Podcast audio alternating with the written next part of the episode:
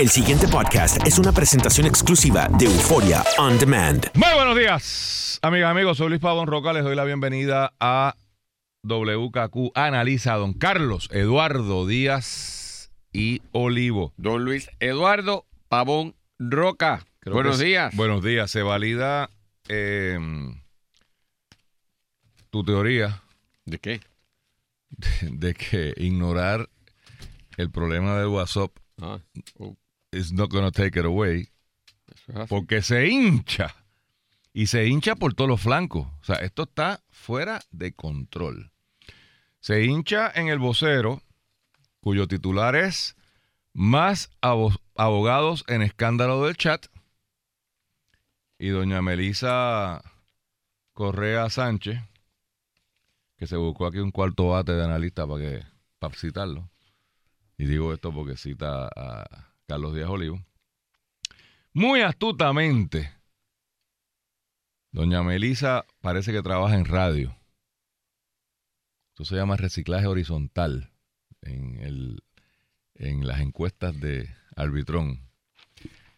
Más abogados en escándalo del chat, pero no dice los nombres, los dejo para la semana que viene. Así que pendiente todo el mundo después de la pausa del weekend. Bueno, sabes, mañana es sábado y el vocero sale.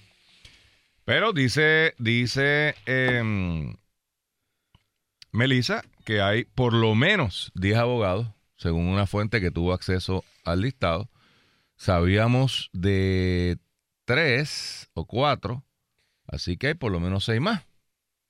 ¿No? Porque sabíamos de William Villafañez, sabíamos de Itza, no me acuerdo su apellido, la- García. García.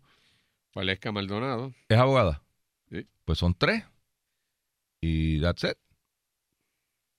Porque el de agricultura no es abogado, Bueno, el, el, de, el el de procurador seguro, general, que está eh, mencionado. procurador general son No mencionado, Pero sino copiado. copiados. O sea, pues está en el chat. Sí. Son cuatro. Pues, pues hay seis.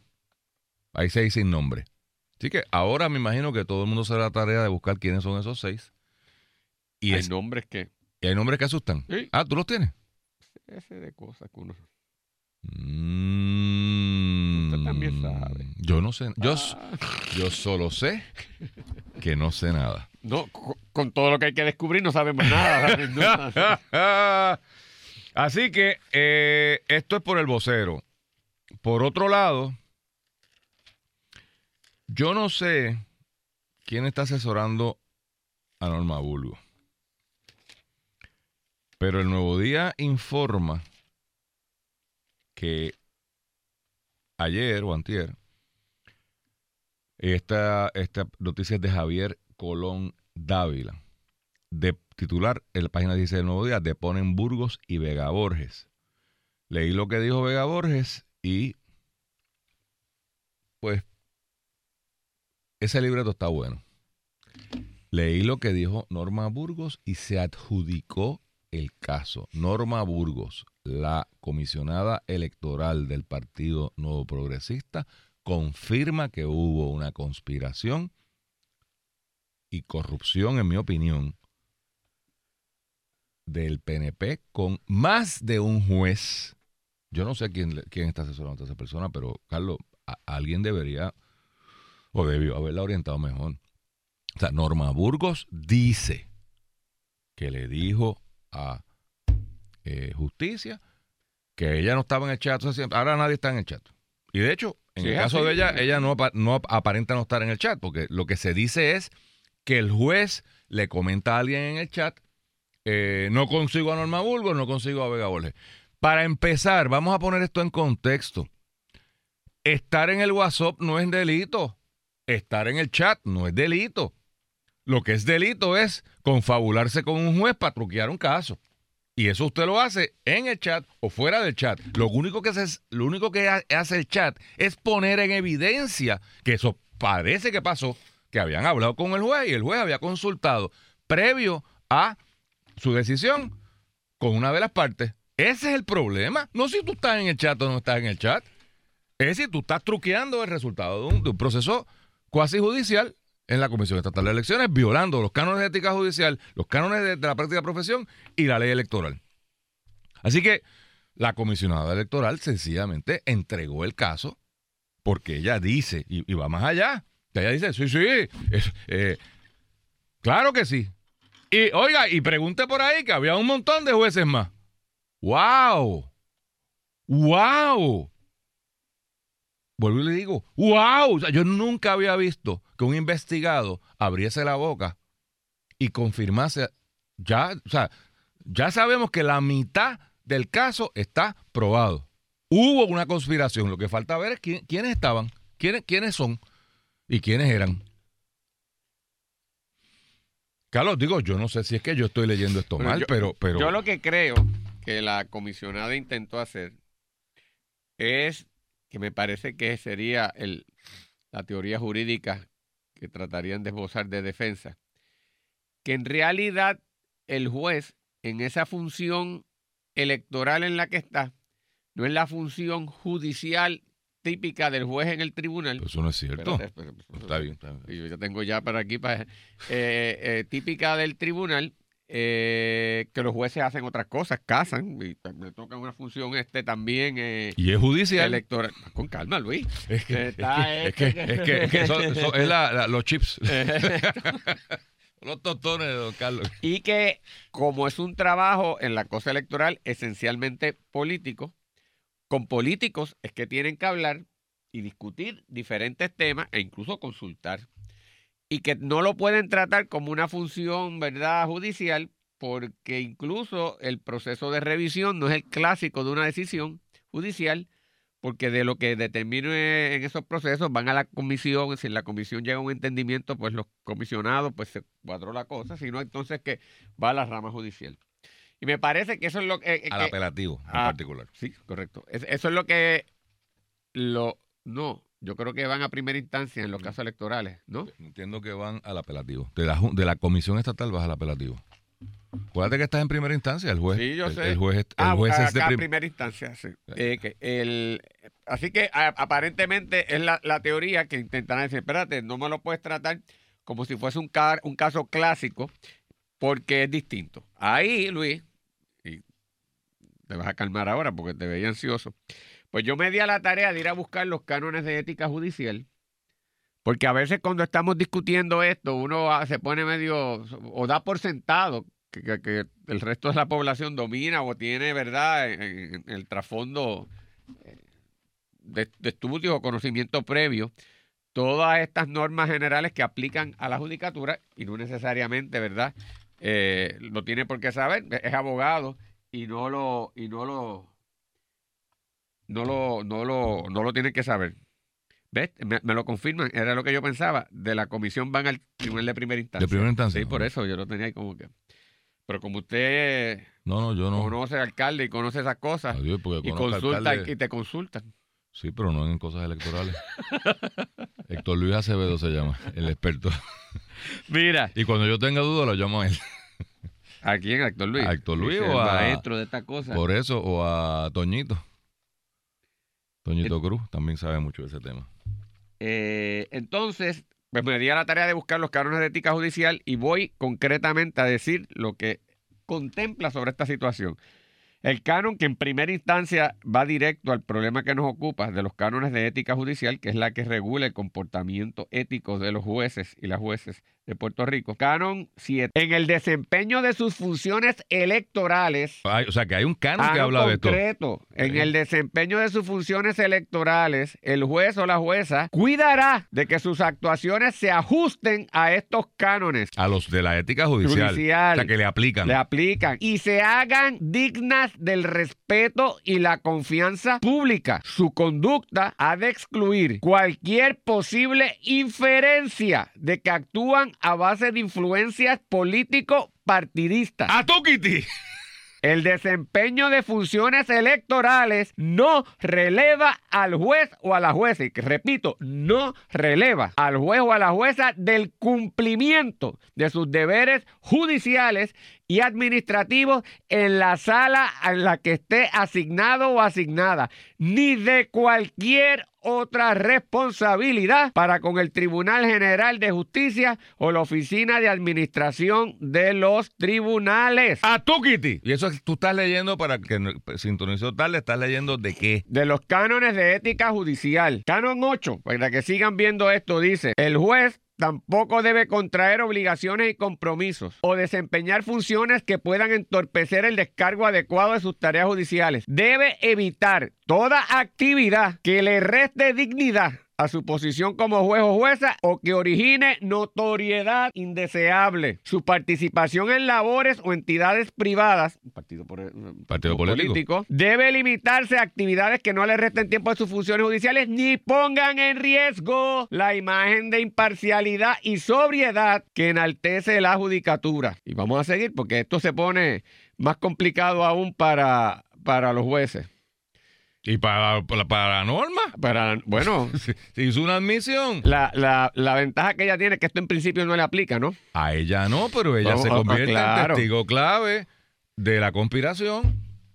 Canon 11. La jueza o el juez no solamente ha de ser imparcial, sino que su conducta es de excluir toda posible apariencia de que es susceptible de actuar a base de influencias de personas, grupos, chat o partidos, nuevo progresista, o de ser influido por el clamor público, por consideraciones de popularidad o notariedad, o por motivaciones impropias. Su único empeño debe ser el de impartir justicia de conformidad con el derecho aplicable con absoluta ecuanimidad y sin preocuparle el reconocimiento que pueda dársela a su labor ni la crítica injusta. Y Canon 15. El juez o la jueza no deben celebrar entrevistas privadas Eh, Comunicaciones ex parte. con las partes o sus abogados o abogadas, ni permitir comunicaciones o argumentos de los mismos que pretendan influir su actuación judicial en asuntos de su competencia o bajo su consideración cuando los otros intereses que puedan ser afectados no estén representados ante él o ella, excepto en casos no contenciosos en los que deberá ser cauteloso, muy cauteloso o cautelosa. Así que cuidado porque los cánones son claros. Perdóname, Carlos, con Son lo que tú claros. acabas de leer ahí, es inescapable concluir que Norma Burgos acaba de dar la información necesaria para que este señor sea separado de la judicatura. Punto. No hay espacio para otro análisis.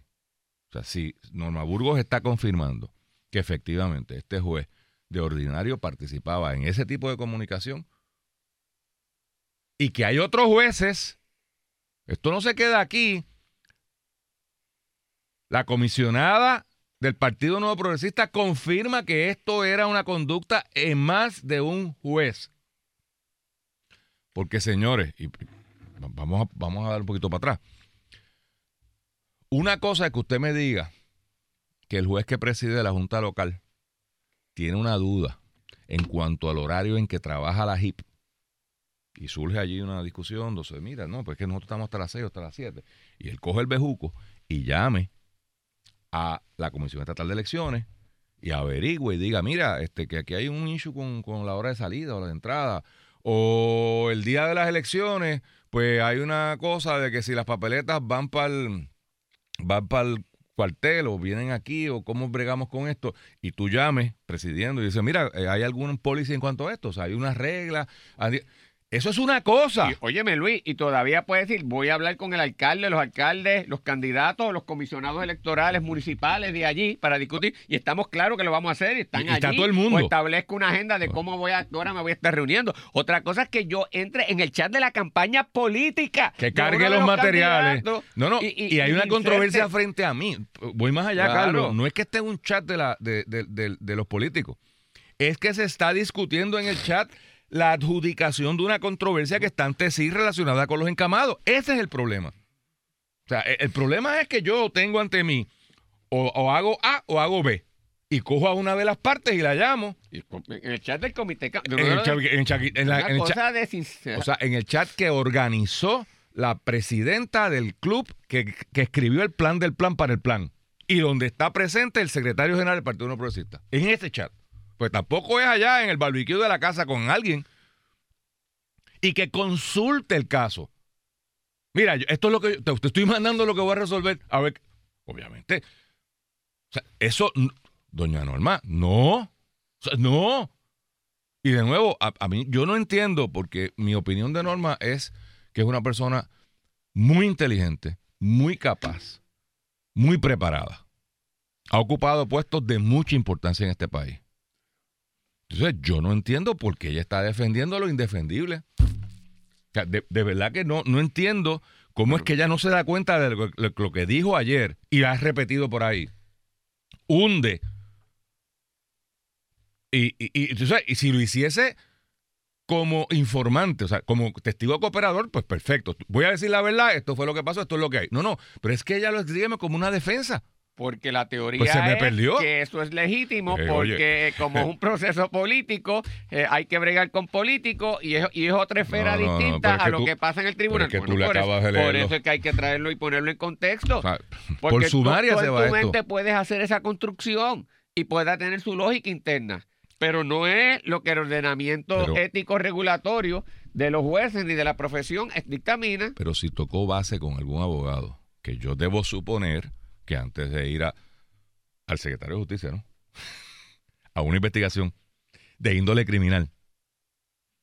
Brother, por más que. Es más, vamos a tornar esto en una lección eh, ci- ci- ciudadana. Si usted lo llaman a declarar, aunque le digan que usted, que no es con usted, que usted es testigo, pues chequee bien. Chequee bien. Asesórese.